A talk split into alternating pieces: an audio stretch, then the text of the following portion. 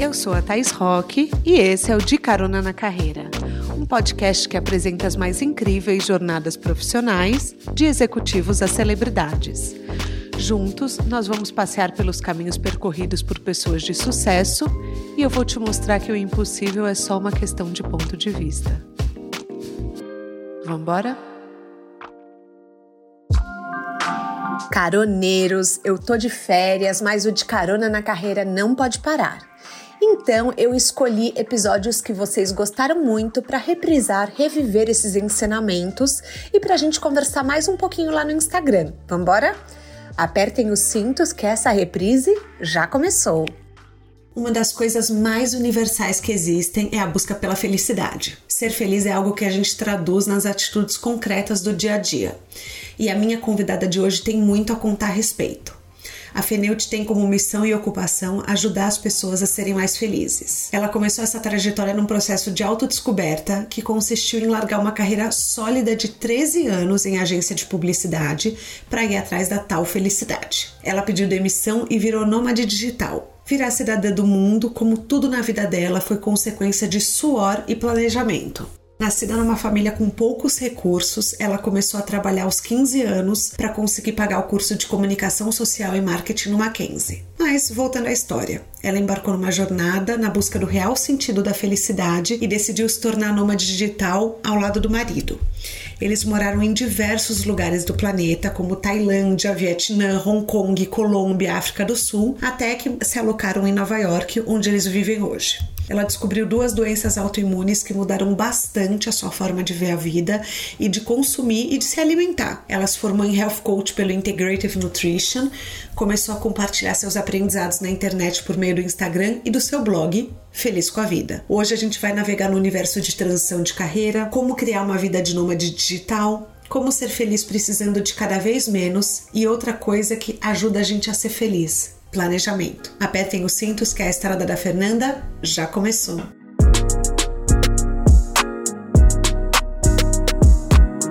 Fê, seja bem-vinda ao De Carona na Carreira. Quer dar um oi para os nossos caroneiros? Eu quero, aliás, eu quero te agradecer também, porque eu tô super empolgada de estar aqui e honrada também por ter recebido esse convite tão especial. Ah, imagina, eu sou fã do seu trabalho. Como uma pessoa metódica, muito organizada, eu admiro tanto as dicas que você dá que eu, fala, eu falei para Clau. Aliás, Clau, muito obrigada por fazer essa ponte. Eu falei, Clau, eu preciso dela no podcast. Meu Deus! É, daí a Clau falou: não, vamos fazer acontecer, relaxa. E agora eu tô aqui então, pronta para responder todas as perguntas. Maravilhosa.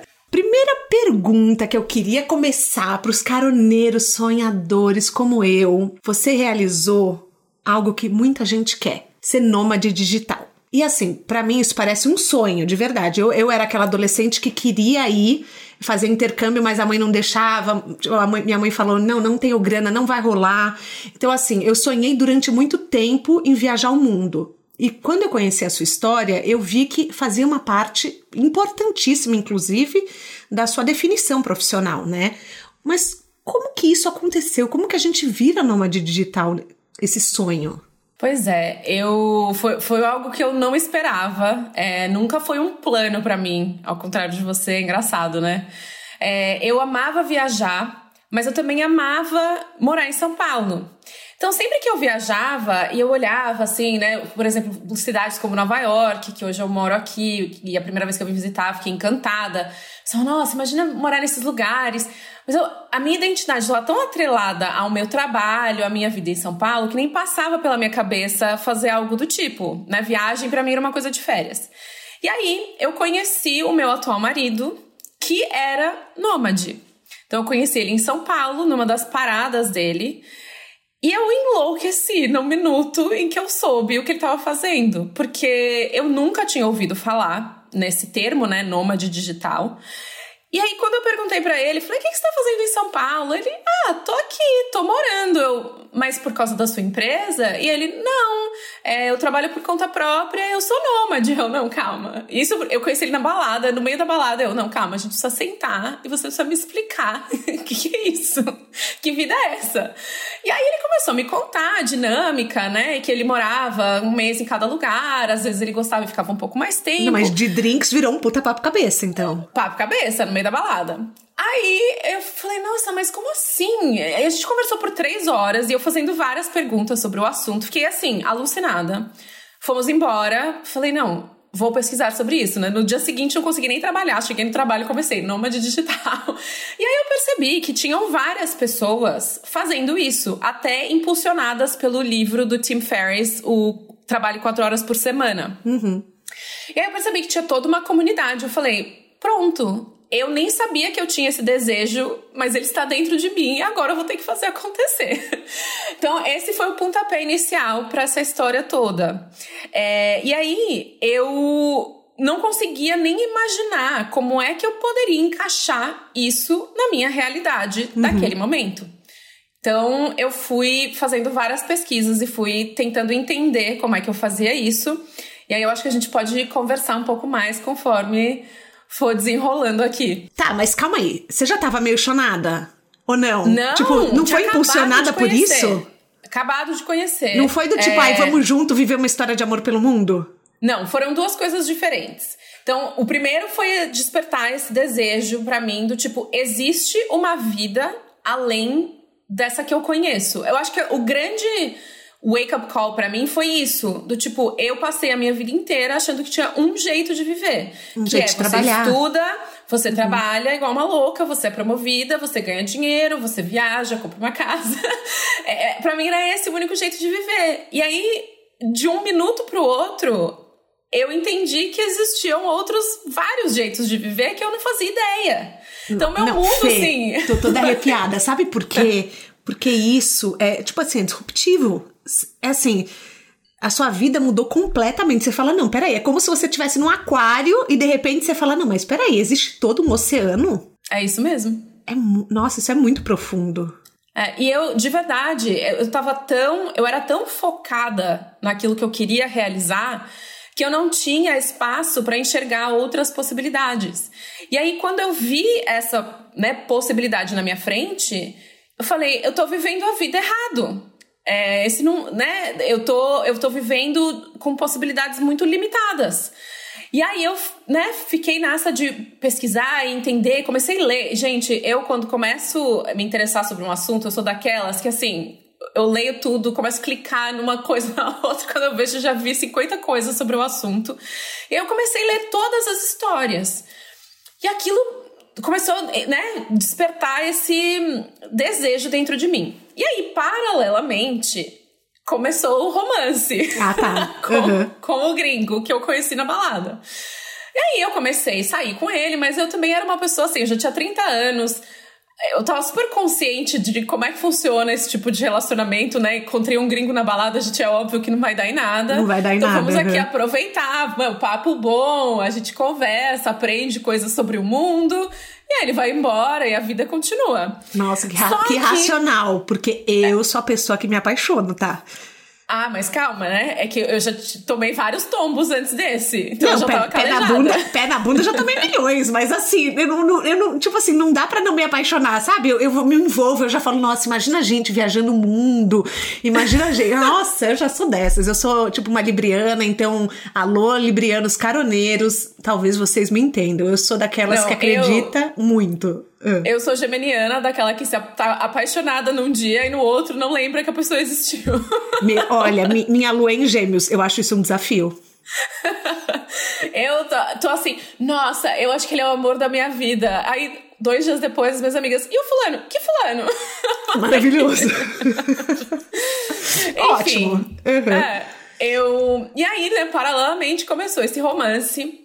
E eu comecei a pensar, né? Nossa, tô tô achando muito legal esse cara. Nossa, eu adoraria se ele morasse aqui ou se a gente uhum. pudesse fazer alguma coisa, mas não vai rolar. O cara é meu espírito livre, né? Tá aqui para aproveitar a vida. Não vou me apegar porque vou sofrer. Uhum. Só que a coisa foi evoluindo, evoluindo. E aí, passado uns dois meses e meio que a gente tava saindo e tal, eu ia sair de férias. Eu ia viajar pra Califórnia. E aí eu falei pra ele, falei, olha, e ele, e ele embora de São Paulo também. Então eu falei, olha, eu vou pra Califórnia, né? É o, é o fim desse romance, né? Foi bom te conhecer, adorei uhum. essa história. E aí ele falou, ele falou, olha, não, vamos fazer o seguinte, é, eu vou te encontrar, eu ia pra Califórnia, depois eu ia pra Nova York. Ele falou, eu vou te encontrar na última parte da sua viagem em Nova York. Aí a gente se despede lá, E aí, vamos ver o que vai acontecer.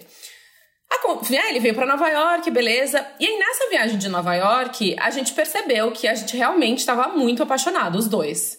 E aí falou, puta, é um. tá rolando uma, uma coisa super legal que nenhum dos dois nunca viveu antes. Assim, era um relacionamento muito fluido, é, muito sem pressão. E, e os dois estavam muito animados, né, com, com uhum. o que estava acontecendo, só que tá ao mesmo tempo chateado, porque ia acabar. Porque ia acabar. Uhum. E aí ele falou, ele falou, olha, é, você não, não teria interesse em, em se juntar a mim nessa história?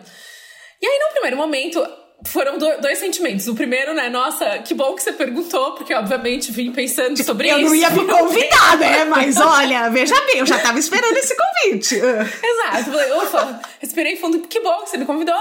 Mas aí, ao mesmo tempo, é aquela história, né? Agora eu preciso fazer alguma coisa com essa informação. Porque até então era mais fácil para mim falar, ah, imagina, o cara, né, não quer, vai embora, é nômade. Mas aí, a partir do momento que o convite aconteceu, aí eu tinha que fazer alguma coisa com essa informação.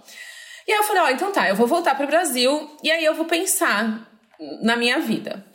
E eu era publicitária. E eu já estava num, num, momento da, da minha carreira que eu tinha chegado no lugar mais alto que eu tinha planejado quando eu saí da faculdade. Uhum. Eu falei, nossa, quando eu tiver 30 anos, eu quero ser diretora de, né, de algum departamento.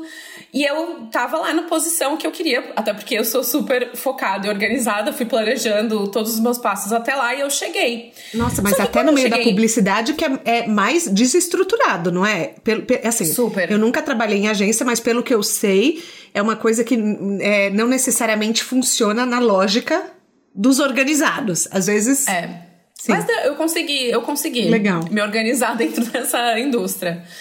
Só que aí o que, que aconteceu? Eu sempre fui muito é, planejada em relação a todos os passos que eu queria dar na minha vida.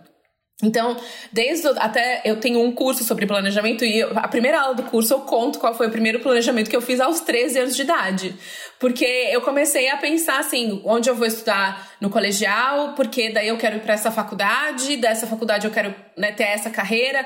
Então eu sempre tinha muito claro na minha cabeça qual era o passo para os próximos cinco anos. Mas calma, fiz... calma, calma, que eu sou uma pessoa ansiosa, eu quero um spoiler. É. é. Mas assim, alguém te ensinou a sonhar com a vida assim? Porque eu tinha zero planejamento aos 13 anos. É, como que você já tinha uma visão do que você queria lá na frente? Entende? Então, você sempre foi estimulada dentro de casa? Não, muito pelo contrário. Eu acho que a falta de estímulo foi o que me impulsionou. E tem um pouco de personalidade também. É, eu cresci numa família super pobre na periferia de São Paulo. E, assim, ninguém na minha família tinha feito faculdade. É, eu, não, eu não tinha muitos exemplos, assim, muitos modelos. Só que, por algum motivo que eu não sei nem te dizer, não sei se é TV, eu sempre fui muito curiosa, eu sempre gostei muito de mídias, né? Eu gostava de TV, gostava de revista. Então, assim, eu sempre gostei de estímulos visuais nesse tipo. E eu acho que talvez por causa disso, eu sempre acreditei que tinha uma vida melhor do que aquela que eu vivia. E que para uhum. isso eu precisava estudar. Então, isso foi uma coisa que eu tinha na minha cabeça muito cedo. É, e eu acho que parte disso também, depois fazendo terapia, né? Aquelas coisas que a gente vai evoluindo com a idade. É, eu, eu acho que a questão dos estudos também foi muito forte para mim, porque na escola foi o primeiro lugar onde eu tive o meu esforço reconhecido. Então eu era muito estudiosa e aí eu adorava tirar 10 nas provas, eu adorava que os professores me elogiavam. E aí eu, eu acho que eu fui entendendo que através da educação era o, o meu passaporte né, para uma vida melhor. Que então, lindo. quando eu tava assim na sétima série, que eram os 13 anos de idade, me bateu um desespero, porque eu estava numa escola que eu só ia poder estudar até o próximo ano, que na época né, era a oitava série. E aí eu comecei a pensar, eu falei, eu, eu vou ter que estudar numa escola pública, né? Porque os meus pais não, não têm dinheiro para pagar uma escola particular. E aí eu comecei a ficar muito chateada com a possibilidade de eu não conseguir competir por igual, de igual para igual, com outras é, com outros adolescentes para uma vaga na faculdade.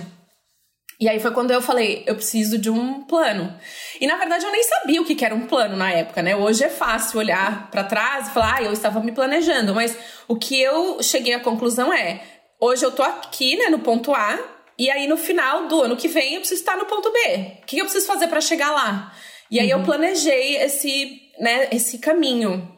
E isso, né, esse plano deu certo, né? Tudo aquilo que eu planejei deu certo. E eu acho que isso, ter feito isso tão nova, me deu essa força para continuar fazendo, sabe? Porque foi a validação do esforço. Sim, você, falei, você fez, você falou, opa, sempre... esse formato funciona. Exatamente. Então, se eu continuar nesse caminho, eu vou conseguir tudo que eu quero. E realmente aconteceu. É óbvio que falando assim parece, nossa, que história linda, mas teve vários perrengues aí no meio do processo, obviamente, como na vida de todo mundo. Mas eu acho que eu era tão focada que eu eu ia deixando as coisas de lado e só mirava naquilo que estava na minha frente. Então, as coisas até aquele presente momento, quando eu tinha 30 anos e estava lá no cargo que eu queria, tinham caminhado do jeito que eu queria. Mas aí, não é prim... muito louco para uma pessoa muito organizada pensar numa vida cada hora num lugar? Não, a gente vai chegar lá. Porque assim, eu, eu sou uma pessoa tão metódica, Fê, que eu como. Eu, eu posso comer a mesma comida um mês. Eu, eu sou esse nível de metódica, entendeu? Uhum. Então, eu, tipo assim, se eu gosto de um restaurante, eu vou num restaurante, eu como o mesmo prato. Eu, eu, eu sou também. uma pessoa assim, que, que, tipo assim, eu funciono muito Assim, eu, eu posso acordar todo dia no mesmo horário. Enfim, a minha vida o povo deve estar tá achando entediantíssimo agora no De Carona na Carreira. Ah, caroneiros, pelo amor de Deus, olha, continuem comigo, porque é isso que faz o De Carona na Carreira sair toda semana. Mas, exatamente. exatamente. E, mas assim, como, como que é? Como que foi? Daí você planejou tudo e de repente um novo plano. Exatamente, porque eu cheguei nesse lugar e eu percebi que eu não tinha a menor ideia do que eu queria para os próximos cinco anos. Eu, eu, olhava e falava assim: eu não quero ser minha chefe. É, eu olhava para as minhas amigas casadas com filho e falava: eu não, não é essa vida que eu quero para os próximos cinco anos, eu não me vejo vivendo essa vida, mas eu também não sabia o que era. E aí foi bem no momento em que eu conheci o Mark. Então eu já tava com essa. Eu já tava com a cabeça aberta para novas possibilidades mas eu não tinha a menor ideia de que possibilidades poderiam ser essas. E aí eu fui meio que presenteada com essa nova perspectiva de vida. Tipo, então já, já falei, tava rolando uma coceira, né? Você já tava meio que já. se incomodando, tá?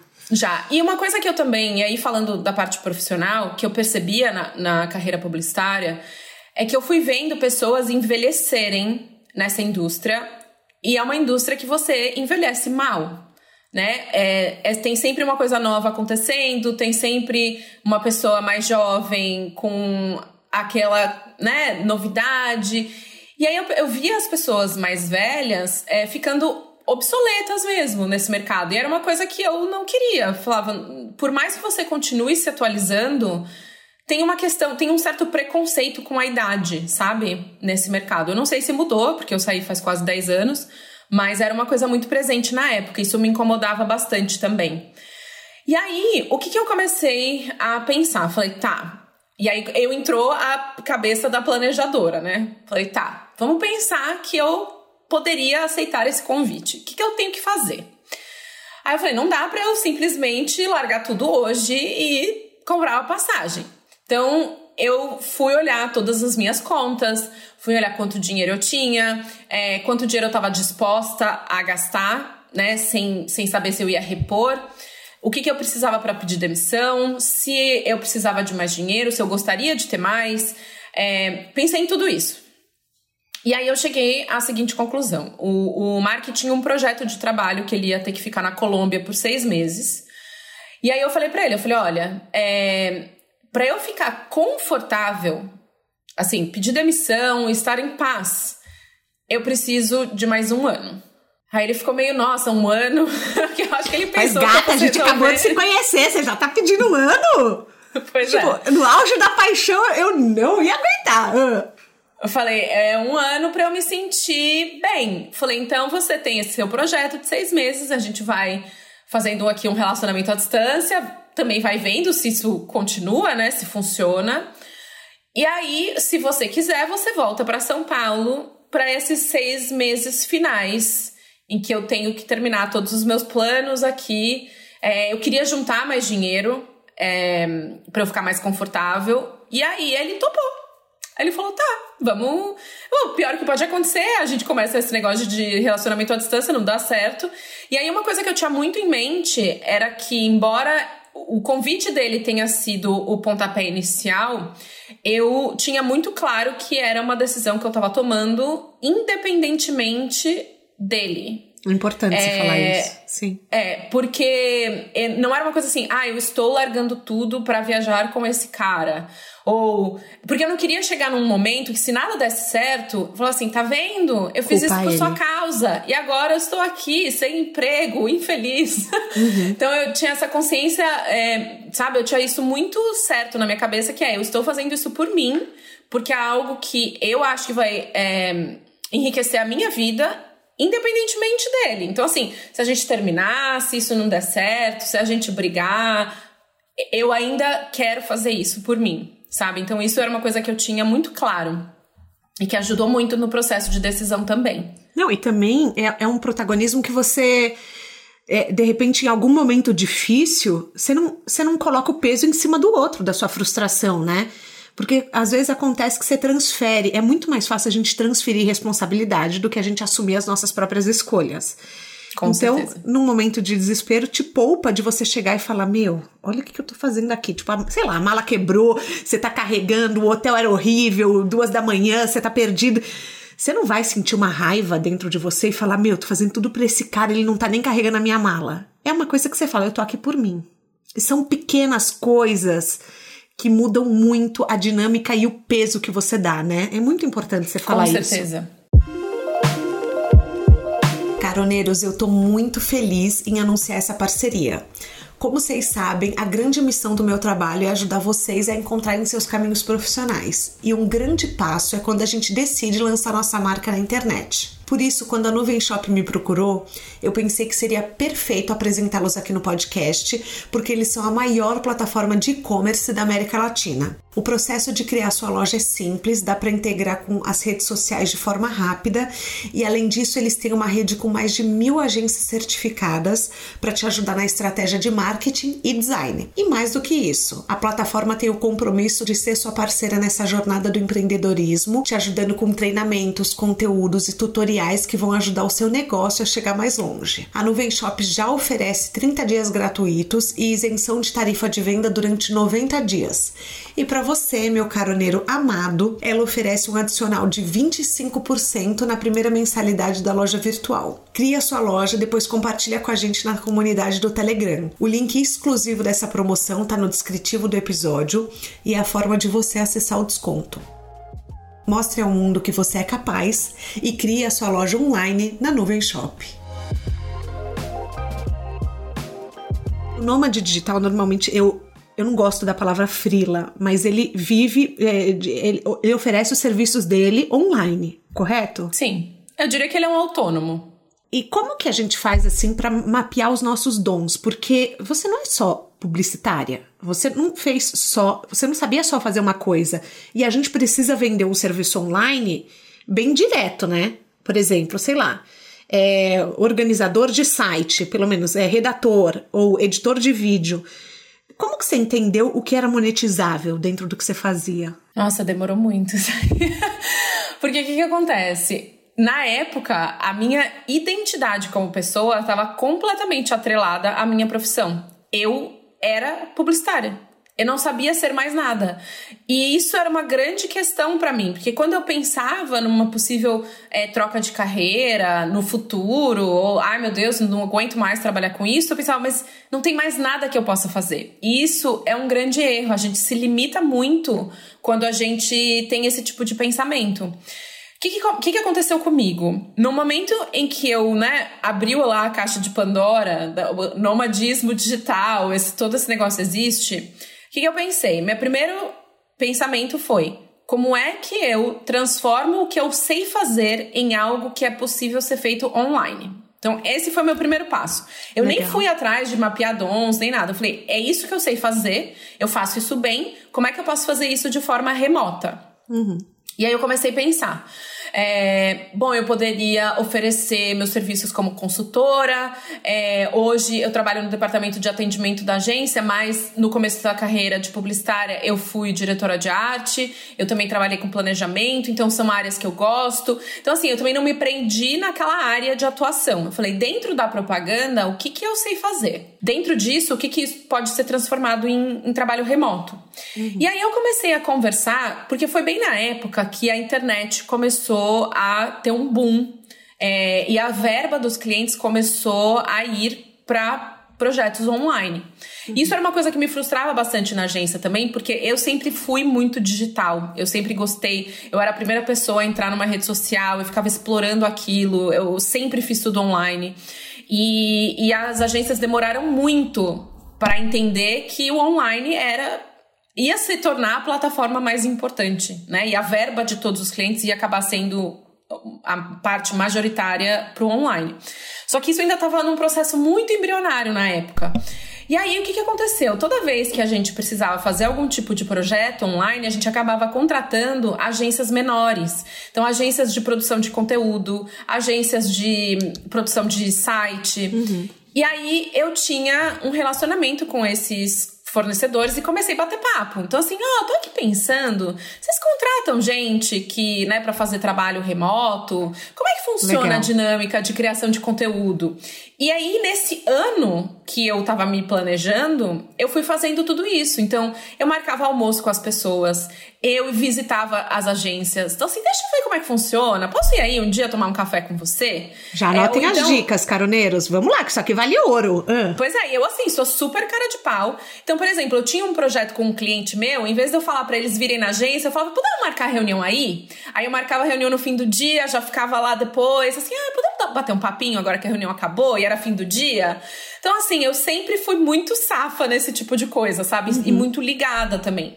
Então, durante esse ano inteiro, eu fui criando relacionamentos. Então, eu ia lá plantando sementinhas, assim, ó, oh, né, isso aqui eu, eu sei fazer. Um dia, se eu precisar disso aqui, você pode me falar, eu faço no fim de semana. Comecei a construir esses relacionamentos. E aí, o que, que aconteceu? Na época que eu conheci o meu marido, ele tinha um blog. E ele é até engraçado, né? Porque ele não ganhava nada quase de dinheiro com o blog. Era assim, o suficiente para ele comer. Legal você falar isso. Uhum. Não, é. porque a gente olha blogueiro, hoje nem chama mais blogueiro, né? Influenciador, e você fala, nossa, a pessoa deve estar tá ganhando muito dinheiro. Ah, nem sempre. É. Ele. Na época, né, o, o blog era quase só. Te, era só texto, né? E ele tinha um e-book digital que ele vendia no blog e essa era a fonte de renda dele. Mas assim, como ele não tinha é, muita gente seguindo e não tinha, assim, Twitter, ele tinha alguns mil seguidores lá no Twitter, não tinha, o Instagram não era forte, ele tinha uma página no Facebook que também já tem, sei lá, mil pessoas. Então ele ganhava, assim, o suficiente para o básico. Mas eu olhei para aquilo e, e, eu achei ele muito talentoso na época. Eu falei, ele tem potencial, isso aqui vai crescer. Então eu já tinha meio que isso na cabeça. Eu falei, e aí deixa eu olhar como é que ele faz isso, porque de repente pode ser algo que eu possa fazer no futuro. Então, no meu, na minha cabeça, a primeira coisa foi: eu preciso primeiro de contatos uhum. é, com empresas e coisas, né, que possam me gerar trabalho que eu sei que eu posso fazer. E aí, paralelo a isso, eu posso fazer outras coisas que eu também acho que podem ser legais. Porque eu sempre gostei muito de escrever, por exemplo. Eu sempre tive diários, é, eu era daquela que ficava horas escrevendo sobre um acontecimento, e eu adorava isso. Só que olha como são as coisas, né? Até pelo fato de eu ter crescido muito pobre eu não me dei muito a chance de pensar em coisas que eu queria fazer porque eu gostava ou porque eu era talentosa. Para mim foi uma junção de, de, duas coisas assim. Eu sempre gostei muito dessa coisa mais artística, então eu adorava desenhar, adorava escrever. Mas todas as carreiras que eu pensava que estavam associadas com isso, eu pensava, mas eu não vou ganhar dinheiro. Ah, ninguém é ganha crença, dinheiro sendo né? artista. Sim. É. Ah, ninguém ganha dinheiro sendo escritor. Eu preciso ir para algo que eu ganhe dinheiro. E aí eu falei, bom, publicidade é uma coisa que eu posso ganhar dinheiro e eu tenho lá sei lá, alguma coisa do artístico, né? Tem, você grava comercial, tinha alguma coisa ali que, que combinava com esse universo que eu gostava, e aí eu fui para publicidade por isso. E nesse momento em que eu estava me dando a chance de pedir demissão e talvez olhar um pouco mais né, para outras possibilidades, foi quando eu comecei a tentar resgatar essas coisas que estavam lá guardadas de quando eu era bem novinha, que eu gostava muito de fazer e não me dei a oportunidade. E escrever uma delas. Então, daí começa um caminho para o seu trabalho como influenciadora. Nesse momento Sim. que você vira numa digital, você falou: Isso aqui pode ser uma alternativa. Sim. Tá. Não era a minha. Eu não apostei todas as minhas fichas nisso. Uhum. E hoje, eu não vou dizer que eu me arrependo, porque é o tipo da coisa que a gente não sabe. Uhum. Mas, é, parte. Eu tinha tanto medo de não ter dinheiro que eu não me dei a chance de. Até o, o Mark falava para mim na época. Ele falava assim: para você ter sucesso nesse mercado, você tem que queimar os barcos que te trouxeram para a ilha. Porque daí você não vai ter outra alternativa. Só que para mim isso era muito difícil na época, porque eu sei o que é não ter dinheiro e eu não queria voltar para aquele lugar. Então eu falava, não, eu preciso ter o meu garantido. E aí, quando você está focando em ganhar o dinheiro com aquilo que você sabe fazer, sobra menos tempo para você investir naquilo que é mais incerto.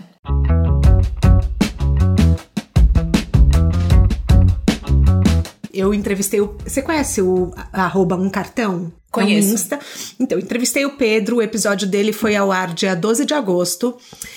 E uma das coisas que ele me falou, eu até gritei com ele no meio do podcast, ele falou, porque daí eu cancelei a minha OB. E eu falo para vocês, cancela. E eu falei, Pedro, não fala isso aqui. Aí ele falou, não, Thaís, sabe por quê? Você não pode ter. O seu, o seu dom não pode ser um plano B. Ele falou. Eu não lembro exatamente a forma como ele falou. Ele falou assim: mas o negócio é quando você depende financeiramente daquilo, mágica acontece.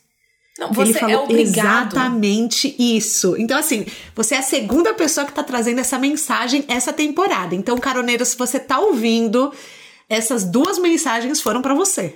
É, e não é fácil. Eu tô dizendo Sim. isso do ponto de vista de alguém que morria de medo. Uhum. E eu não fiz. Eu tô dizendo hoje, olhando para trás, e eu pensando aqui, falando assim, não, talvez eu teria é, chegado mais rápido onde eu tô hoje se eu tivesse colocado todas as minhas fichas e apostado naquilo que eu acreditava que podia acontecer. Mas na época eu pensava, ai, mas olha isso, gente, 2013. Eu pensava, ai, mas não tem mais espaço para blog, sei lá. Tá tudo muito saturado. E olha como são as coisas, né? Às vezes a gente não dá atenção para certas é, de, a certos desejos. Em 2007, eu, eu com essa história né, de eu adoro escrever, eu adoro falar, eu criei um blog que chamava Blogando. E hum. aí eu escrevia oh, coisas bom. aleatórias. É, uhum. escrevia coisas aleatórias. Ele tá no ar ainda, se vocês quiserem olhar, é um, é um blogspot velho tosco lá. Mas eu nunca tirei. É, e aí eu comecei a escrever, só que eu trabalhava pra caramba, não tinha tempo. Então era assim, voltava mais cedo do almoço, escrevia alguma coisinha que estava acontecendo ali no meu dia. E em 2008, o meu pai faleceu, deu uma reviravolta completa na minha vida. É, e eu falei, eu não tenho tempo para isso. Agora, mais do que nunca, eu preciso mergulhar na minha carreira, focar, porque é isso que vai me dar dinheiro. De novo, aquela crença de deixa eu focar no que é certo, né? Não no incerto. Uhum. E aí, isso foi em 2007. Em 2013, é na minha tudo cabeça. Ficou tão era... incerto, né? Tipo assim, quando a sua estrutura familiar muda você busca o que te dá mais certeza ainda. Você fala: olha, deixa eu pisar numa zona de segurança, deixa eu escolher uma estrada mais segura, porque eu já passei por muita mudança nesses últimos tempos, né? A gente busca o que é mais conhecido. Então eu te entendo. Exatamente. E aí, de 2007 até 2013 mil coisas aconteceram, várias blogueiras que eu seguia ficaram super famosas. E eu pensava, eu já perdi esse bonde, gente, já passou. Eu tinha que ter focado lá em 2007, porque era quando as coisas iam explodir, talvez eu tivesse aí alguma chance. Só que eu queria muito é, registrar essa experiência. Uhum. Eu falei, eu vou criar o blog de qualquer forma porque, sei lá, daqui um ano, quando isso aqui acabar e eu voltar pro meu trabalho, ou sei lá o que vai acontecer, uhum. eu quero olhar e lembrar do que aconteceu nessa época, né? Do que qual foram, quais eram os meus pensamentos e tal. Sim. Então eu falei, eu vou fazer. Um diário. E aí, uhum. exato. E aí fiquei lá pensando, né? Mas como é que vai chamar o blog? Como é que vai chamar e tal? E aí, eu comecei a pensar, uma noite eu tava lá pensando e tal, eu falei assim, ah, na verdade, o que eu adoraria nesse momento uhum. é estudar sobre felicidade nesse tempo que eu vou ter. Aí que surge a felicidade na sua vida. Eu ia te perguntar isso, era a minha próxima Exatamente. pergunta. Hum. É. Eu falei, porque. E, e, eu tava chegando num momento é, que foi a primeira vez que eu me dei ao luxo de pensar sobre a vida. Né? Uhum. Porque eu tava. Eu era, eu era um trator, Thaís. Tipo assim, eu saía.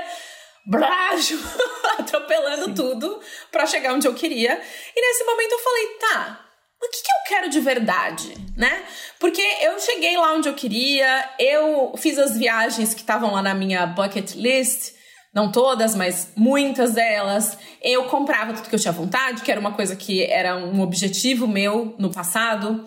E aí eu fui percebendo nesse período que, obviamente, eu estava muito feliz com todas as minhas conquistas, mas que tiveram muitas coisas que eu achei que quando acontecessem eu seria muito mais feliz do que eu fui de verdade. E aí eu fiquei pensando, porque na minha cabeça era muito assim, ah, porque quando eu tiver dinheiro, porque quando eu puder fazer aquela viagem, porque quando eu tiver aquele cargo, nossa, minha vida vai ser muito incrível. E foi muito incrível, mas tinham coisas que não eram tão incríveis quanto eu achei que elas iam ser, sabe? E aí eu comecei a questionar essa história da felicidade, porque eu comecei a olhar para o meu passado e eu notei que quando eu era pobre lá na periferia de São Paulo, eu também era muito feliz eram felicidades diferentes, mas Sim. eu sempre fui uma pessoa muito feliz. E aí eu falei, cara, eu quero estudar mais sobre isso, porque a felicidade é muito relativa, né? Eu, eu passei a vida inteira achando que eram essas coisas que me fariam ultra feliz. E hoje, quando tendo essas coisas, eu olho para trás e vejo que eu sempre fui feliz, de formas diferentes. Lindo, profundo. E aí eu foi quando eu falei, então eu vou usar esse ano eu quero ler, eu quero ler livros que eu não tenho tempo para ler agora porque eu trabalho demais. E aí eu comecei a fazer uma lista de livros sobre o assunto, sobre autoconhecimento, sobre felicidade, e até livros mais técnicos mesmo, sobre né, psicólogos que estudam o tema. Fiz uma lista, falei, esse vai ser o meu projeto do, do sabático, sei lá o que vai ser esse ano aí que eu tô indo virar nômade. É, Mas daí, e aí foi o quando... seu plano era postar também. Isso, isso, aí eu falei, aí, aí, foi quando caiu, eu falei, é isso, o blog vai se chamar Feliz com a Vida.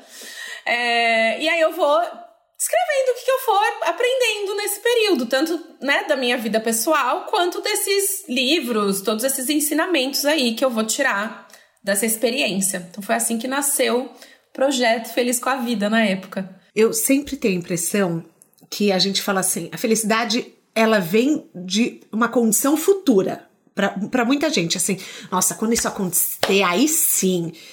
Só que na maioria das vezes a coisa acontece e é uma meta que daí você. Quando ela realiza, você já tá tão cansado que você pensa, tá bom, mas agora eu preciso estar tá não sei aonde. Então parece que é, é sempre condicional do futuro a felicidade. É, uma parece vez aquela vi... cenourinha, né, na nossa frente que nunca uhum. chega. Uma vez eu vi uma palestra de um monge é, gente, eu vou pronunciar o nome dele errado porque eu não falo francês, me desculpem. Ele chama Mathieu Ricard. Eu não sei se você já viu, é um TED que ele fala assim: que a felicidade é muito confundida com prazer. Então, Sim. se você come um bolo, você tem prazer. Se você fica perto da lareira de, de um fogo num dia frio, você tem um prazer. Se você chega muito perto, você se queima. Se você come o bolo demais, você enjoa.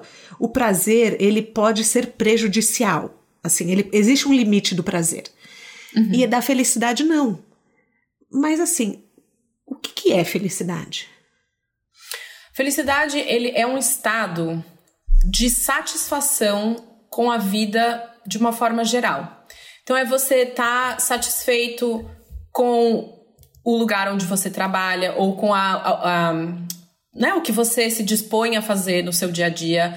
É você estar tá satisfeito e contente com o relacionamento que você tem, com a vida que você leva no geral. Então, a felicidade ela é um estado, ele, ele, ela é mais constante, né? Ela não é essa montanha russa que é o prazer, por exemplo. Então, ah, eu, eu comi um bolo agora, fiquei muito feliz, passou aquela, aquele prazer, né, causado, você volta para um, um, outro estado. Uhum. E a felicidade é meio que esse estado mais constante. Então, é muito possível você ser feliz, mas você estar triste por um período, porque alguma coisa aconteceu.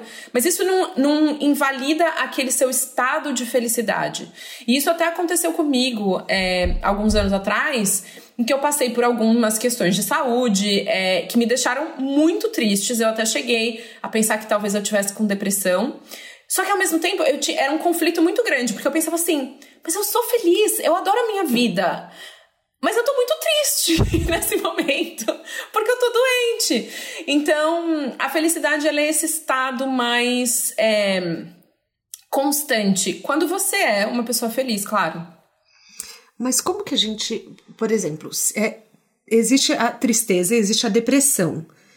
Qual é a diferença entre os dois? A depressão é uma doença, né? Então, hum. é, é, é uma alteração neurológica que algumas pessoas vão ter e elas vão ter que conviver com isso a vida toda. Então, por exemplo, eu tenho uma, duas doenças autoimunes. São doenças que não têm cura, que eu preciso gerenciar ao longo da minha vida para ter mais qualidade de vida. A depressão, e aí me perdoem aqui os, as pessoas que estiverem ouvindo que são especialistas no assunto, tô falando de, né, como leiga e como coisas que eu estudei. É, mas a depressão, ela é uma condição que você também tem que gerenciar ao longo da vida. E aí você né, faz tratamentos e coisas para te deixar mais é, dentro da normalidade, assim, para que você se sinta melhor dia a dia, né? Você não seja tão afetado por isso. A tristeza é algo pontual. É, uma pessoa que você ama morre, você fica muito triste. É, você né, per perdeu um emprego, você terminou um relacionamento, isso vai te deixar triste. Mas e, e a tristeza, às vezes, pode desencadear uma depressão, né? Se você tiver uma tendência, ou dependendo do que, do que pode acontecer. É, mas estar triste não necessariamente significa estar deprimido. E isso foi uma coisa que eu, eu vi muito de perto, porque eu estava muito triste, né, nessa, nessa época que eu estava doente, e eu sabia que eu não, não tinha depressão porque eu conseguia enxergar as coisas boas na minha vida, o que para uma pessoa com depressão é muito difícil. Às vezes, a pessoa tem uma vida maravilhosa aos olhos de todo mundo de fora, uma vida entre aspas perfeita, e até muita gente comete o erro de falar: ah, "Você não tem motivo para estar tá triste, você tem uma vida incrível". Só que a pessoa que está deprimida, ela não consegue enxergar que tudo aquilo que ela tem é incrível. E eu conseguia enxergar isso. Então eu falava assim: "Eu não tô com depressão, porque eu consigo enxergar e eu consigo sentir essa felicidade mesmo estando triste hoje. Eu sei que eu sou feliz, que a minha vida é boa. E eu consigo sentir isso em certos momentos, mesmo estando triste. É, e para mim essa é a principal diferença. Eu tive depressão pós-parto, né? Na minha primeira gravidez. E uma coisa que você está falando agora que eu concordo muito é que muitas vezes a gente está deprimido e a gente não percebe. A gente só fica numa assim, parece que é um, um espiral muito louco que você começa a achar que, desculpa a palavra, mas assim, que a vida é uma merda. Então Sim. você nem vê que você está triste. Você só começa a ver, os, o, ver o mundo com uma lente pessimista. No meu caso, tá, gente? Eu tô falando na, na minha história. E eu lembro que no dia que eu cheguei no médico, e ele me perguntou: e aí, como você tá? E eu comecei a falar, Aí ele falou: olha, depressão pós-parto acontece de três em cada dez mulheres. Aí eu olhei pra cara dele e falei: mas quem tá com depressão pós-parto? Aí ele falou: é. você. Eu comecei a chorar. Eu falei: então minha vida não é uma merda? Ele falou: não. Eu chorava de alívio, porque o meu cenário estava tão pessimista, eu estava vendo as coisas com uma lente tão. Enfim. Ele falou: olha, você vai precisar tomar remédio, você vai. Então, assim, eu, eu Tipo, eu, eu não reclamava com as pessoas ao meu redor. Então, assim, a minha rede de apoio eu não percebia. Porque eu me sentia muito culpada também de estar sentindo tudo aquilo. Então, assim, se algum caroneiro está passando por isso, de começar a achar que a vida é muito ruim, busque uma rede de apoio, se abra, porque a, a primeira pessoa para quem eu me abri já me diagnosticou, claro, aconteceu de ser um médico. Mas, assim, é, é essencial, pelo menos no meu caso, foi esse, eu, eu se eu não tivesse tomado remédio, eu não teria melhorado. Então, assim, eu, e eu acho importante certeza. é buscar ajuda profissional, sabe? Sim. Porque às vezes a gente se abre com um amigo E o amigo, ele obviamente vai querer te ajudar. E ele, né, sendo uma pessoa leiga, às vezes vai falar coisas que vai fazer você se sentir pior. Como, por exemplo, ah, mas sai dessa. Poxa, olha quanta coisa legal na sua vida. Uhum. E, e, isso não ajuda em nada alguém que tá passando por um processo de depressão. Sim. Então, não tenham é, vergonha, sabe? Eu acho que ainda tem um pouquinho desse estigma de procurar ajuda profissional, de tomar medicação para depressão. Eu acho que isso é um grande erro. É, da mesma forma que a gente, por exemplo, eu medico a minha doença autoimune para conseguir ter qualidade de vida.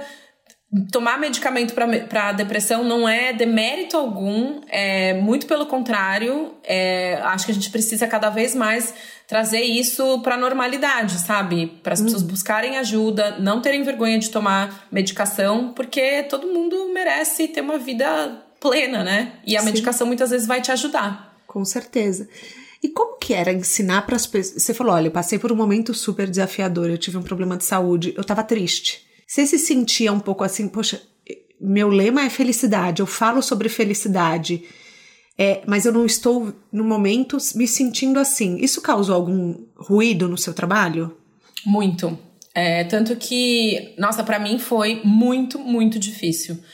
Porque, um, eu não sabia o que eu tinha. Então, eu fiquei algum tempo é, tentando investigar, indo em vários médicos, e aí recebendo diagnósticos que eu, eu tinha certeza que estavam errados. E eu não tinha vontade alguma de falar sobre o assunto, felicidade.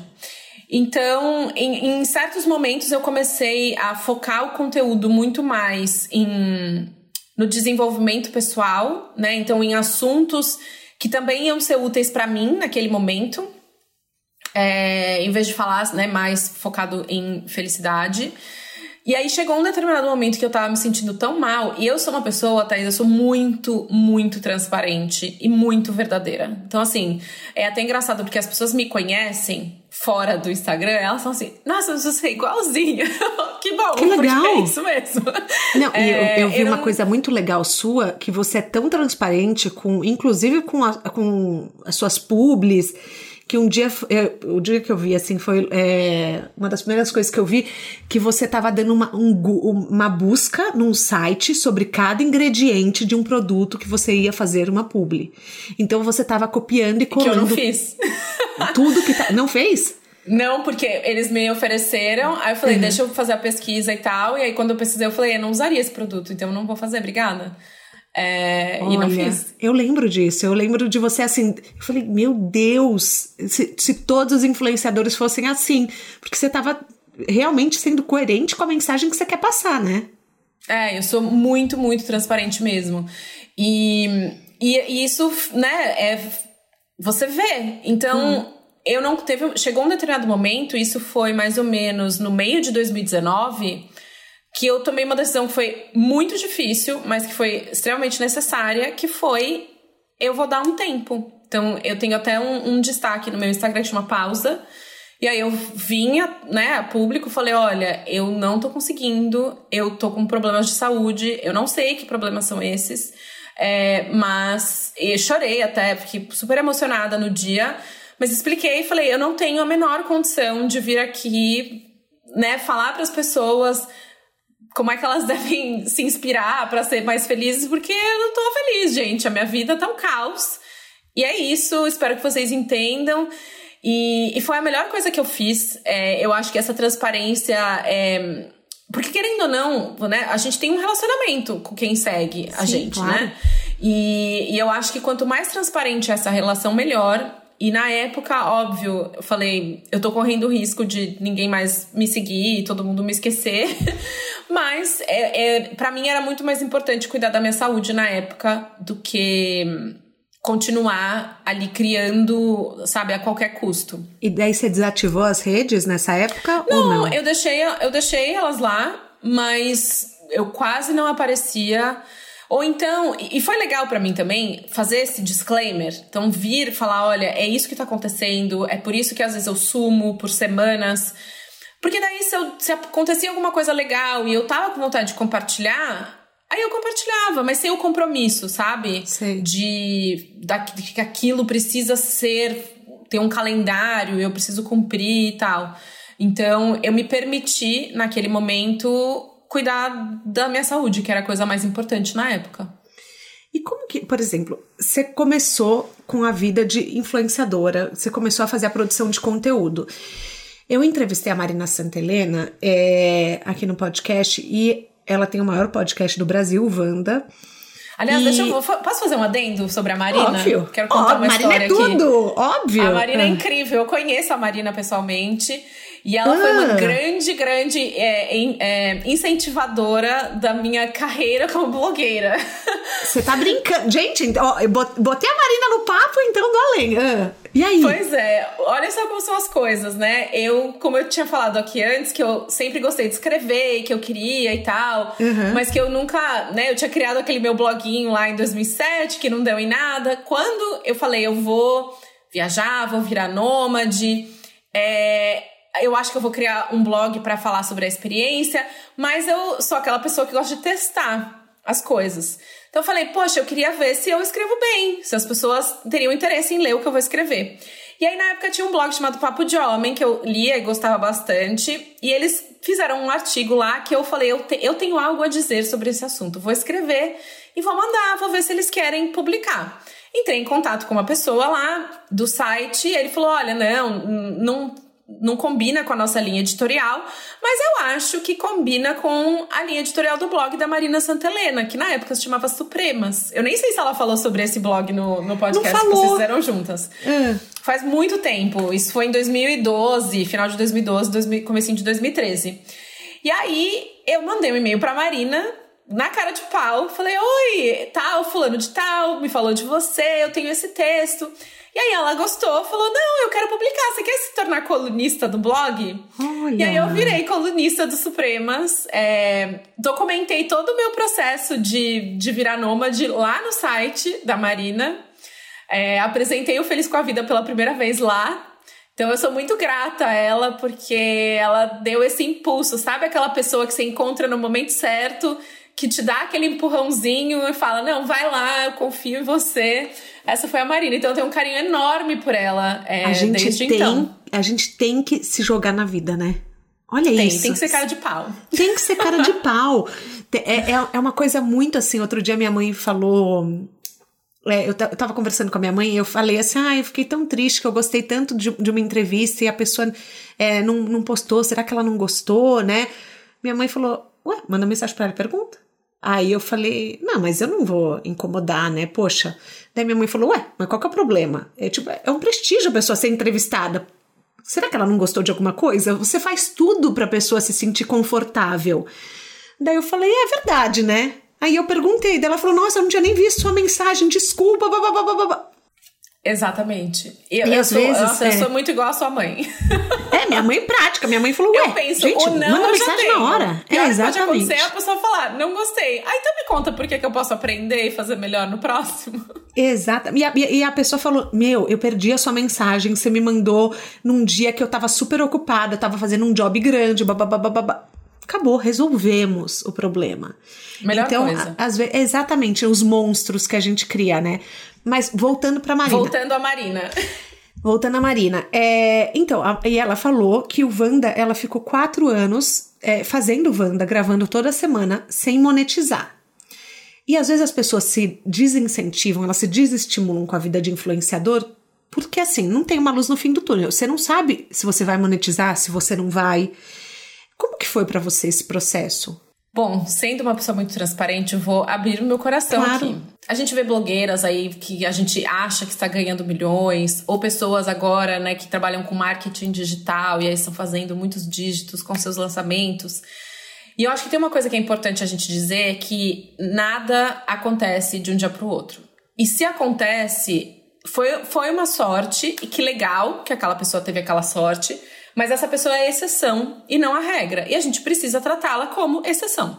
É, e a gente tem uma mania de tratar a exceção como regra na nossa vida em relação a tudo. Então, eu acho importante a gente aprender a identificar quais são essas exceções.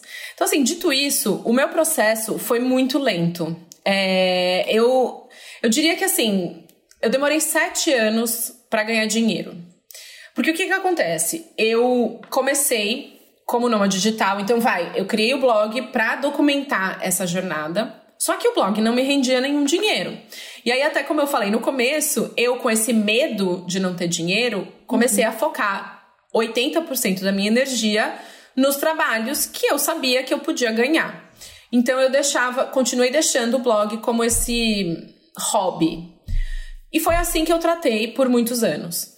Aí o que, que aconteceu? Eu mudei para Nova York e a carreira do meu marido acabou decolando nesse meio tempo. Então, quando eu conheci ele era lá o blogueiro que não ganhava nenhum dinheiro, eu ganhava mais dinheiro que ele com a minha carreira publicitária. Mas nesse período ali, nos próximos três anos, a carreira dele deslanchou. Então, ele estava muito bem financeiramente. É, Porque ele queimou ainda... todos os barcos? Exatamente. É, e para mim, eu tava num limbo, assim, porque eu ainda namorava com ele, né? A gente não era casado. É, eu ainda precisava muito das minhas reservas financeiras que eu fiz enquanto era publicitária para conseguir manter o mesmo nível é, de vida que eu tinha. E eu tinha uma. Eu tinha algumas questões em relação a aceitar dinheiro de um outro homem. Uhum. Então foi um período é, bem desafiador para mim, porque eu não estava ganhando quanto eu ganhava antes. O meu marido, que na época era namorado, começou a ganhar muito bem. E aí a gente começou a ter aquela. Não, não atrito de jeito nenhum, Mas até um porque ruído. isso foi Sempre foi muito bem resolvido entre a gente, mas para mim tinha uma coisa assim: nossa, não, eu preciso é, sentir que eu estou contribuindo à altura nesse relacionamento. E, e tudo para mim sempre foi muito atrelado ao dinheiro, né? O meu valor como pessoa sempre até então tinha sido atrelado ao dinheiro, né? Eu, eu, eu valho mais se eu ganho mais. E então eu tive ali um, um momento bem desafiador para mim, pessoalmente, para entender onde eu tava, ou como é que vai ser essa dinâmica. E aí, o meu, né, marido me pediu em casamento na época. E foi numa época também, assim, a gente já tava vivendo como nômade há dois anos e meio. Era uma coisa que a gente planejou, eu pelo menos tinha planejado fazer por um ano. Era um teste na minha vida. E aí até, eu lembro que no começo você falou, né, que ah, como é que uma pessoa tão planejada e metódica conseguia viver Sim. desse jeito? Sofrendo. eu foi muito difícil para mim. E até uma coisa que as pessoas, né, falam: "Nossa, que legal, você estava vivendo um sonho". E foram momentos assim extremamente desafiadores para mim, extremamente. Porque eu descobri nessa viagem que eu amo rotina. Eu amo. E era uma coisa que eu sempre gostei, mas eu achava que eu não gostava porque era imposta a mim. Ah, eu tenho que estar no trabalho essa hora. Ai, eu odeio Sim. isso. Queria poder acordar mais é, tarde. Mas faz diferença mesmo. Exato. E aí, quando eu me vi fora daquela rotina, eu falei, nossa, não, a gente trabalha no escritório por uma razão. A gente tem uma cadeira de escritório porque ela é mais confortável se você vai trabalhar o dia inteiro. Sabe, eu comecei a valorizar coisas que antes eu achava péssimas. Então, eu, por exemplo, eu, eu achava que eu era uma pessoa noturna. E aí eu descobri que não, que na verdade eu queria acordar mais tarde, porque eu tava sempre cansada, porque eu trabalhava demais e dormia pouco. E aí, durante esse período como nômade, eu fui me descobrindo mesmo. E eu precisei me jogar na fogueira pra entender certas coisas sobre mim. Então, por exemplo, eu que amava viajar e achava que a vida ia ser incrível viajando, entendi que eu amo viajar de férias. Eu detesto ser nômade. Eu detesto, gente. Mas posso falar uma coisa? Eu sempre falo, gente, se eu, se eu tiver que tomar banho de chinelo, puto, o negócio pra mim não vai rolar. Eu falo, olha, se não tem tomada, desculpa, vai ser desafiador para mim. Então, e é assim, tão maravilhoso saber isso sobre você. Sim. É se respeitar, é isso, né? gente. É isso. Então, assim, é, eu na minha cabeça, na época, era assim: ah, eu sou muito engessada, eu preciso de mais espontaneidade na minha vida, e a, essa viagem vai me trazer isso. E aí o que eu descobri, gente, nos primeiros dois meses, eu surtei. Falei: isso aqui não é para mim. É, eu não consigo, eu preciso saber para onde eu vou. Porque na época o meu marido era assim: mas pra onde a gente vai depois da Tailândia? Ah, não sei. Pra onde você quer ir? Não sei, eu tô em pânico. Eu preciso saber pra onde eu vou. Sim. E aí, Nossa, eu, aí eu sentei com ele na época e falei: eu preciso, isso aqui não funciona para mim, preciso ficar mais tempo nos lugares. E aí foi ótimo, porque a gente se ajeitou. A gente é muito um equilíbrio, assim, os dois se encontram sempre no meio. Mas a conversa é essencial, né? O diálogo. Essencial, o tempo todo. E aí a gente foi, ao longo de dois anos e meio, ajustando aqui e ali, fazendo a coisa acontecer. Só que eu cheguei num determinado momento que eu, eu gastei todo todas as minhas fichas nessa história de nômade. Eu falei, não sobrou nada, eu não aguento mais isso aqui. Eu estou infeliz fazendo essas viagens, eu não tô mais aproveitando. Então parar foi um alívio um alívio, eu não aguentava mais. Eu tive uma crise de pânico é, num determinado momento, coisa que eu não sabia nem o que era na época. Eu uhum. ouvia as pessoas falando, né? Ah, eu tive um ataque de pânico. Eu pensava, mas o que é um ataque de pânico? E aí teve um, um em uma das viagens, eu tava. A gente tava em Dubai e todo fim de ano, né, desde que a gente virou nômade, a gente meio que decidiu o que ia fazer. E nesse, nesse ano a gente tinha decidido que eu ia para o Brasil passar o Natal e o Ano Novo com a minha família e ele ia para os Estados Unidos passar com a família dele. E aí a nossa última parada antes era Dubai. Aí a gente está em Dubai. Quando eu comecei a fazer minha mala, o processo de fazer mala, gente, é, é tão traumático para mim que até hoje eu fico ansiosa quando eu tenho que fazer uma mala, seja para onde for. Mas assim, eu tive que fazer tantas malas ao longo desse período que nesse dia, quando eu comecei a, fazer a mala, eu comecei a, comecei a ter um ataque de pânico. Então, comecei a não conseguir respirar, comecei a ter dor no peito e tal. E aí eu não sabia o que estava acontecendo, comecei a chorar. E aí o meu marido falou: Eu acho que você tá tendo uma crise de pânico, calma e tal. E, e aí foi quando eu falei: Eu não, não dá mais para mim, eu não quero mais viver desse jeito. Isso aqui tá sendo pior, tá me trazendo mais malefícios Sim, do que benefícios. Claro. E aí eu fui pro Brasil e eu lembro que eu tava tendo insônia, eu tava tendo várias coisas. É, eu fui pro Brasil, assim, eu dormi três dias seguidos quase na casa da minha mãe. Sabe quando você relaxa? Eu falei, aí eu tive certeza absoluta naquele momento, eu falei, não dá mais. Encerrou esse E foi ciclo. aí que a gente. É, e aí eu conversei com ele quando a gente se encontrou de novo. Eu falei, olha. Pra mim acabou, é, foi uma fase, foi legal, foi importante, mas eu não aguento mais. E aí eu queria entender qual vai ser o nosso próximo passo, porque talvez eu volte para o Brasil, então, sabe? Eu, eu não tinha problema algum em, em, talvez arrumar um emprego em propaganda de novo, se fosse o caso, se eu precisasse. E aí foi quando ele falou, ele falou, não, é, vamos escolher, então vamos, vamos usar esse, esses próximos meses para a gente escolher onde a gente vai morar. E aí a gente teve um plano, fez um plano. Porque para mim, mesmo que eu tivesse que ficar mais um ano, se eu tiver um plano, Aí tudo muda para mim, porque acalma a minha ansiedade, eu sei exatamente o que eu tô fazendo, por quê, quando. Então isso para mim é, é essencial. E aí a gente fez um plano que foi: bom, a gente vai passar quatro meses em Austin, no Texas, que é a cidade onde ele nasceu, e a gente tinha vários amigos mudando para lá. A gente vai passar quatro meses em Nova York e quatro meses em São Paulo. E aí a gente vai decidir onde a gente vai morar. Então, esse ano, só de eu ter esse plano e eu saber que estava acabando, já foi um alívio para mim. Uhum. Então, a gente morou nesses lugares e aí isso fez com que a gente escolhesse Nova York. Então, a gente amou, os dois já amavam a cidade, mas a gente amou morar aqui.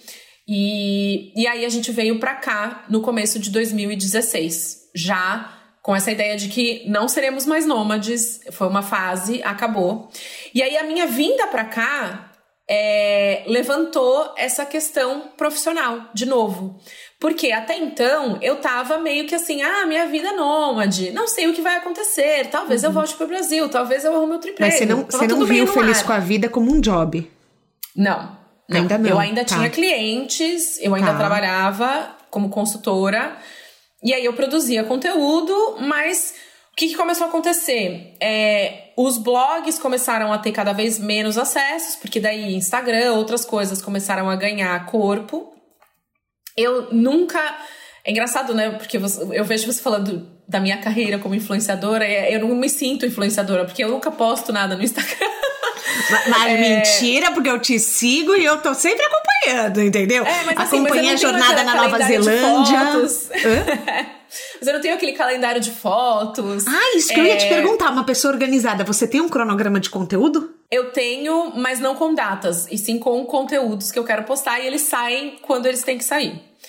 É, mas aí o que aconteceu? Quando eu vim para Nova York, a gente já veio, daí meu marido me pediu em casamento, a gente já veio sabendo que ia casar. E aí, gente, na minha vida, todos os jogos são sempre combinados. Então, já, a gente já combinou o jogo, como é que vai ser em Nova York, porque nesse momento a gente, é, eu né, começaria todo o meu processo para dar entrada no Green Card. E aí, enquanto você está no processo, você não pode trabalhar oficialmente, então você não pode receber dinheiro. É, né? Porque o, o, a pessoa que te traz para cá tem que te patrocinar e é feito dessa forma para dificultar a vida mesmo. E ah, então você não falei, podia nem ganhar em reais. Eu não podia. Eu poderia até, mas o meu dinheiro teria que ficar no Brasil. É, né? E aí, aí, eu e meu marido a gente conversou, e aí nessa época foi quando eu falei: bom, foi a primeira vez na minha vida que eu não precisaria trabalhar para sobreviver. Uhum. É, isso nunca tinha acontecido antes. E foi também foi um ajuste para eu passar, porque eu nunca tinha tido essa sensação do tipo, se eu se o dinheiro não entrar, eu continuo sobrevivendo, sabe? Então também foi um período ali de ajuste para mim, mas foi quando ele falou, ele falou: "Pensa no que você quer fazer, usa esse período para entender o que você quer fazer. E ele falava desde sempre, ele falava: "Eu acho que você tem muito potencial, é, eu acho que você poderia transformar o Feliz com a Vida num negócio. E eu tinha muita insegurança, tinha muito medo, como muitas pessoas, imagino que ouvem o podcast. É, tinha muito medo de dar esse passo, porque eu falava, ai, mas e se eu assumir para o mundo que é isso que eu vou fazer e dar errado, sabe? Sim. Então eu tinha muita essa insegurança também. E aí, na época, eu amava o Snapchat amava, porque era uma rede pequena, era gostosa, eu compartilhava várias coisas de um jeito super natural. E aí a minha base de seguidores lá começou a crescer muito e eu comecei a achar meio inútil eu postar tanto conteúdo legal que só durava 24 horas. Então as uhum. pessoas falam, ah, eu queria tanto ver aquilo que você falou aquele dia de novo, sobre exercício físico, sabe? Eu falava sobre algum assunto que eu achava legal e eu vinha lá, batia o maior papo e aquilo acabava. E aí foi quando eu decidi criar o canal no YouTube. Porque eu falei, aqui ninguém vai ver mesmo esse negócio, mas eu vou deixar para quando as pessoas lá no Snapchat falarem, ah, e aquele assunto, eu falo, ah, tá lá no YouTube. E aí eu comecei Sim. a gravar vídeos e o canal começou a crescer muito. Os vídeos começaram a ter muitos acessos. E foi aí que eu pensei, eu preciso fazer alguma coisa com isso, porque ou eu, ou eu pego e acabo não é isso, pronto, eu acabo com isso de vez, ou eu invisto nisso para valer, e aí é assim que vai ser. Então eu investi no canal, é, que foi super bem, foi super legal. No primeiro ano eu consegui bater 100 mil inscritos. Que legal, é, você ganhou uma plaquinha? Ganhei! Nossa, foi, foi muito legal. Foi assim, eu coloquei como meta no começo do ano, eu tava com 10 mil inscritos, eu falei, até o final do ano eu vou ter 100 mil. E aí eu me tra trabalhei igual uma louca, falei, postava vídeo igual louca, e aí bati, tipo, dia 15 de dezembro bateu lá os 15 ah, mil. E eu contei para as pessoas da meta, então todo mundo compartilhava os vídeos, foi super legal. Só que aí em 2019 eu tive os meus problemas de saúde, dei uma pausa em tudo, é, carreira, vida, praticamente foquei toda a minha energia em tentar descobrir o que, que eu tinha e melhorar. E aí, em 2020, eu melhorei, descobri quais eram os meus problemas de saúde, comecei a, a tratar de forma correta, renasci das cinzas. E nesse momento eu falei: não dá mais para brincar, estou queimando todos os barquinhos, eu não tenho outra escolha a não ser fazer esse negócio acontecer. E aí eu comecei. Foi quando você fez a... o, o, o explante? Foi. Tá. Foi quando eu fiz o explante. E aí, o que, que aconteceu? Eu fui olhar para eu te, porque no começo do, do Feliz com a Vida, quando eu mudei para Nova York, que eu comecei, eu fiz planos, eu fiz mapa mental com todas as possibilidades de monetização e tal.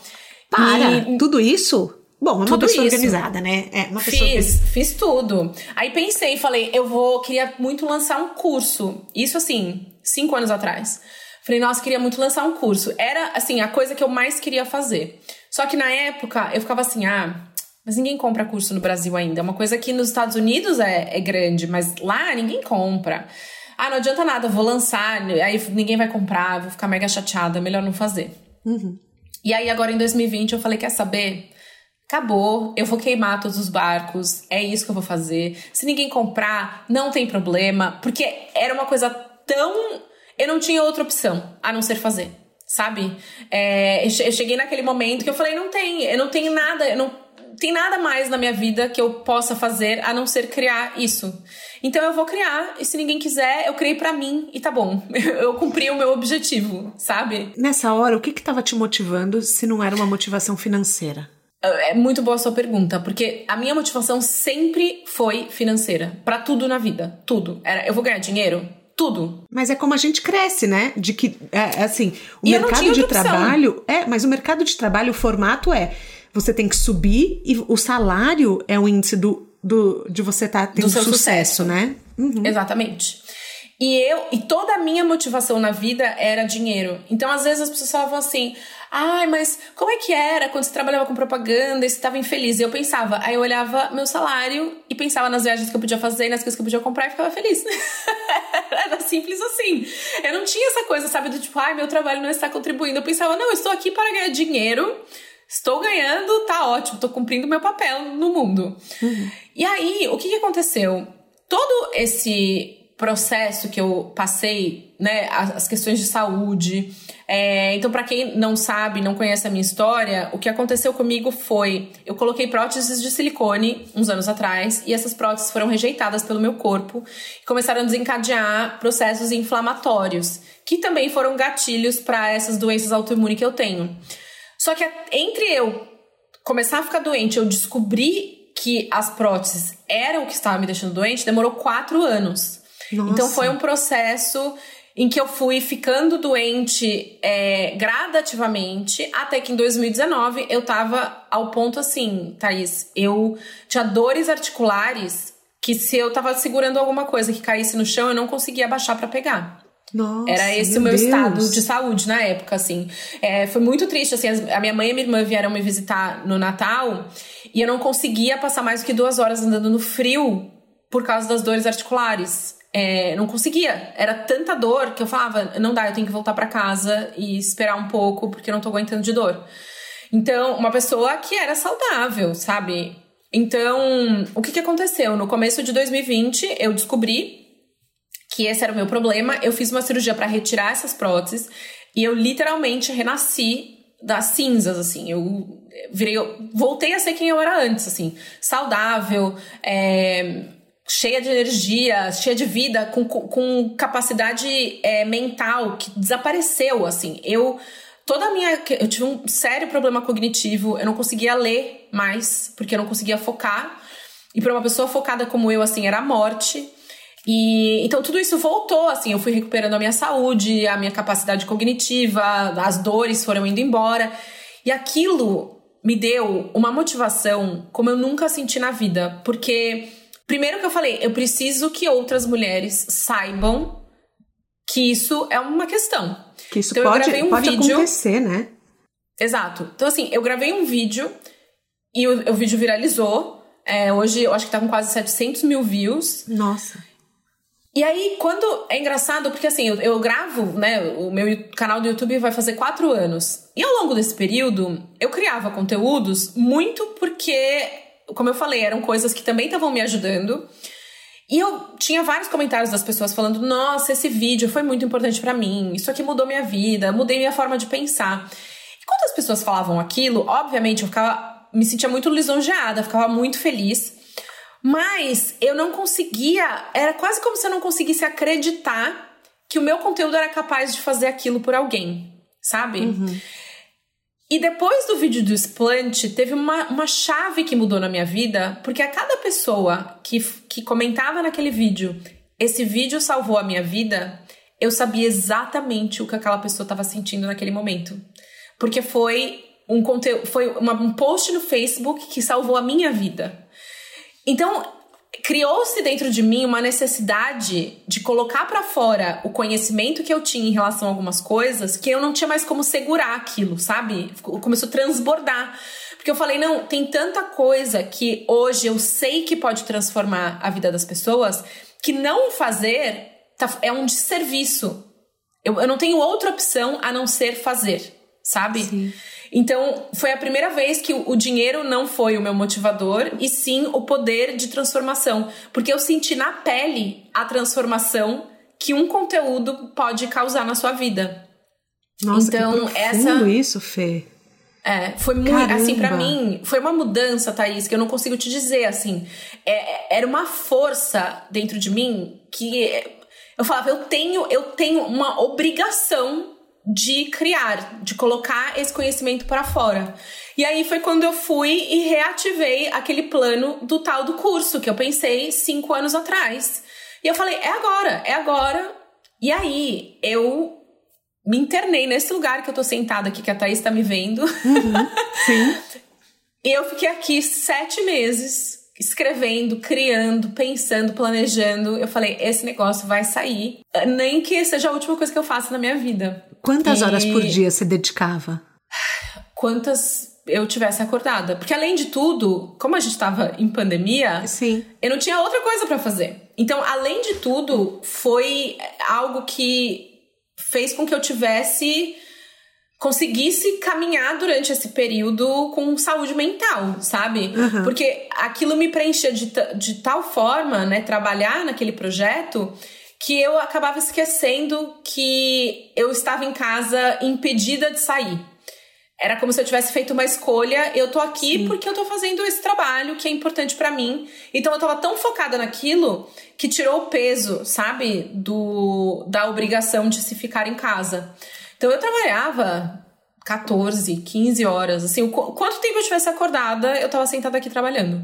Gente, aonde que a gente compra esse curso? Então, porque foi uma dedicação de mais de mil horas. Foram muitas horas. Vamos fazer mesmo. o jabá do curso, ele tá à venda? Não, vai abrir uma turma em novembro, mas para quem tiver interesse em saber quando abre, é só entrar planejesuavida.com, deixa o e-mail lá que a gente avisa quando começarem as inscrições. Ai, meu Deus, que ansiedade, porque é isso que gera maior demanda, né? Não está sempre disponível, eu sei. Mas, é mas a bom. razão, tem uma razão pela qual a minha, ah, é? essa foi a minha estratégia. É, o curso, ele tem 24 aulas gravadas e ele tem seis aulas ao vivo.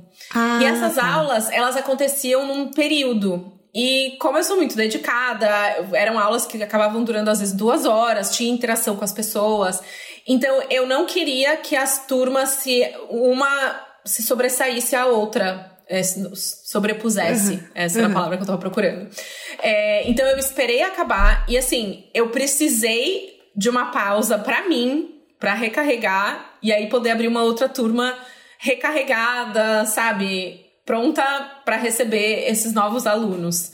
Então, é, esse é o motivo de, de, de ter esse de ter intervalo entre as turmas. É. E quais são suas outras redes sociais? Porque assim, caroneiros, eu tô há mais de uma hora de podcast e eu esqueci de fazer essa pergunta básica pra Fê, mas é que eu tô tão entretida nesse papo. Fê, fala suas redes sociais todas. É, bom, eu, na verdade, sou uma pessoa minimalista, então eu foco em algumas redes sociais e aí eu faço o meu melhor nelas. Então, a, a que eu mais estou hoje em dia é o Instagram, que é Feneute. É, canal no YouTube Feliz com a Vida. E é isso. São nesses dois lugares que vocês podem me encontrar. Ah, e tem o meu site também, que ainda tá lá, sobrevivendo por aparelhos, felizcoavida.com. Mas tem o, tem o Insta do Feliz com a Vida também, né? Hoje em dia eu tô. Eu dei uma pausa nele. Tá. É, tô focada só no meu pessoal mesmo. Tá, nossa, muito legal. Bom, as minhas redes vocês já sabem, arroba Thais Rock. Tô sempre lá no Stories batendo papo, tem o Clube do Livro também no Telegram e a gente se vê por lá.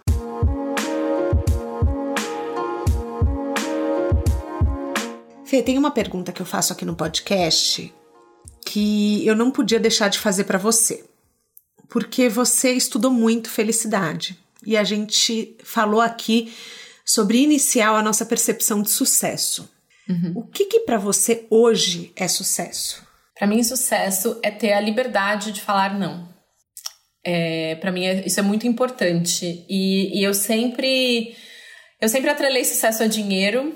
É, e hoje eu entendo que, obviamente, dinheiro é muito importante, porque parte de você ter essa liberdade de falar não vem do dinheiro, obviamente, mas também vem de você querer menos então, quanto mais liberdade eu tenho para falar não para as coisas que não cabem na minha vida, para os relacionamentos, para trabalhos que eu acho que não combinam comigo. Quanto mais eu tenho liberdade para fazer isso, mais bem sucedida eu me sinto. A gente tem um quadro aqui que chama pneu furado. Que é assim, toda estrada tem seu pneu furado, mas alguns são mais poderosos do que qualquer escola, qualquer MBA. É, tem algum erro que aconteceu na sua vida que no final foi uma benção e você falou, eu aprendi muito? Eu acho que eu vou ter que falar que foi colocar a prótese de silicone. Foi o maior erro que eu cometi por vários motivos.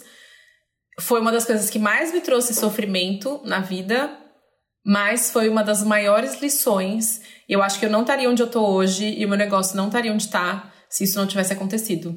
Então, às vezes é óbvio que quando acontece uma coisa muito dolorida na nossa vida, a gente tem a tendência de falar: "Ah, se eu pudesse eu não faria". Mas foi uma coisa que até a minha irmã me falou um dia, ela falou: "Eu acho que o único motivo de você ter colocado esse silicone foi você poder fazer o que você faz hoje". Então valeu a pena. Olha. Nossa, fiquei arrepiada, olha só. É. Gente, mas é verdade. É, só que eu imagino que na hora deve ter sido. No, no, período, até você descobrir, deve ter sido um sofrimento tremendo, né? Você não saber o que, você tá, o que tá acontecendo com você, né? É, é desesperador. E hoje, isso é uma das coisas que me conecta muito com as pessoas que me seguem, porque mesmo que não seja por causa do silicone em si, Doenças autoimunes, elas são muito difíceis de serem diagnosticadas. Assim, a média que leva para uma doença ser diagnosticada é de 5 a 7 anos. Nossa. Então, a pessoa ela sofre com sintomas por muito tempo. São sintomas muito genéricos. Então, várias doenças autoimunes têm os mesmos sintomas, então é difícil você identificar. E as pessoas ficam quase sem esperança, sabe? De que um dia elas vão se sentir bem de novo. Então, quando você mostra que ao encontrar a causa, você consegue voltar a ter uma vida normal, isso motiva muito as pessoas a buscarem a cura, sabe? A buscarem a, a raiz desse problema. Então, isso é uma coisa que, que acabou me, me conectando muito às pessoas que me seguem por causa disso. Na sua mala de viagem, calma, desculpa, o nome do quadro é esse. Eu sei que te dá pânico malas de viagem, mas desculpa, eu não posso mudar o nome do quadro. tá, vamos pensar assim, no seu futuro é uma mulher com tanto planejamento. Tenha, o que, que eu, com certeza você tem os próximos passos. O que, que você pode compartilhar com a gente? É engraçado porque eu sempre tive essa coisa muito bem planejada dos próximos cinco anos. Hoje em dia eu não tenho um plano tão desenhado, mas eu tenho. É, os meus valores hoje em dia são muito mais é, bem definidos. Então eu sei mais ou menos o que, que eu quero para minha vida. Então, assim, eu quero cada vez mais focar na minha saúde, é, conseguir viver uma vida mais saudável, mais perto da natureza. Então, já um spoiler, talvez em algum momento Nova York não esteja é, na, na, minha vida diária, porque essa é uma cidade que, embora eu ame de paixão e tenha mil atrativos, não é uma cidade que te proporciona qualidade de vida. Não é então, mesmo. isso é uma coisa que eu busco pro meu futuro. Eu tô muito focada. É... Bom, tenho 40 anos, então tô muito focada em estudar sobre envelhecimento sustentável e longevidade. É, para mim, aí é, é, o grande assunto que eu tô é, interessada porque eu acho que a vida com saúde é, é, outra vida. E quanto mais a gente conseguir estender a nossa saúde, né, para quando a gente for mais velho, poder viver uma vida com autonomia, e, e, e é isso que na verdade vai trazer felicidade pra gente na velhice. É, melhor. Então, é uma coisa que eu também tenho focado bastante, tanto pro meu próprio crescimento, quanto para em questão de, de conteúdo mesmo. Eu, eu gosto de uma coisa que eu amo nos seus conteúdos, que você posta de tudo um pouco. Então eu sempre sinto que eu tô aprendendo uma coisa nova, sabe? Você posta Fico sobre. Feliz. Não, sim, mas é, eu acho que é, é uma coisa que, enfim, as pessoas devem te falar muito. Que assim, você fala de beleza limpa, mas você também fala de alimentação.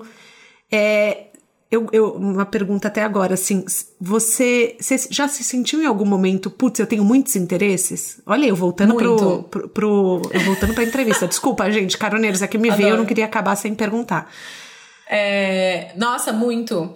Porque é engraçado que os gurus, né, do marketing digital falam: ah, você tem que ter um nicho, você tem que ser especialista. E eu pensava, mas eu gosto de tanta coisa. Eu gosto de falar de receita, de alimentação, de saúde, de bem-estar, de viagem, de roupa, Sim. de felicidade. E eu acho que o mais importante no meu caso foi não perder a minha essência, porque isso é quem eu sou, essa multipotencialidade faz parte de mim. Então, eu nunca me deixei é, convencer por esse discurso e eu segui o que eu achava que fazia sentido para mim, porque eu acho que no fundo o conteúdo que mais conecta é aquele mais verdadeiro. Mais então, uma vez, a sua honestidade. E eu só vou conseguir, é, eu só vou conseguir ser verdadeira expondo quem eu sou, que é tudo isso. Muito bom. Por último, um filme, um TED, um livro, um documentário que mudaram a sua vida. Não precisa ser relacionado à carreira, mas assim, que você para e fala, vale a pena a gente assistir ou ler. Olha, tem tantos. Eu, eu sempre fico ansiosa com essa pergunta, porque eu falo, nossa, que mudou a minha vida, é muita responsabilidade. É muito profundo, né? É, talvez é eu tenha que pegar meio leve nessa, tá é, bom. Não, eu, eu, eu, eu acho que eu vou falar assim, que coisas. você gosta muito, mas não que mudou. tá bom, tá bom, eu entendi o feedback.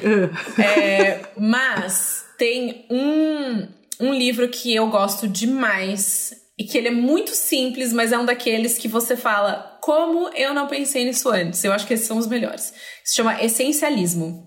É um livro que eu adoro e ele fala sobre você se conectar com o essencial.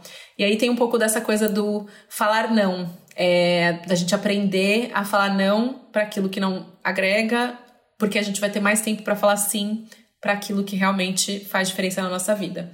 Então, esse é um livro que eu adoro, e eu acho que ele é um ótimo ponto de partida para quem está querendo aí começar a focar numa vida mais focada no essencial, é, um pouco mais minimalista, que é uma pegada que eu gosto muito. É, um filme, eu posso falar uma trilogia?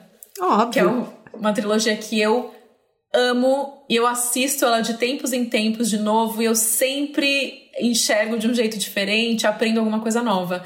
Que é aquela trilogia Antes do Pôr do Sol, depois. Não, antes do amanhecer, depois do pôr do sol. Nunca vi! Meu Deus, você precisa!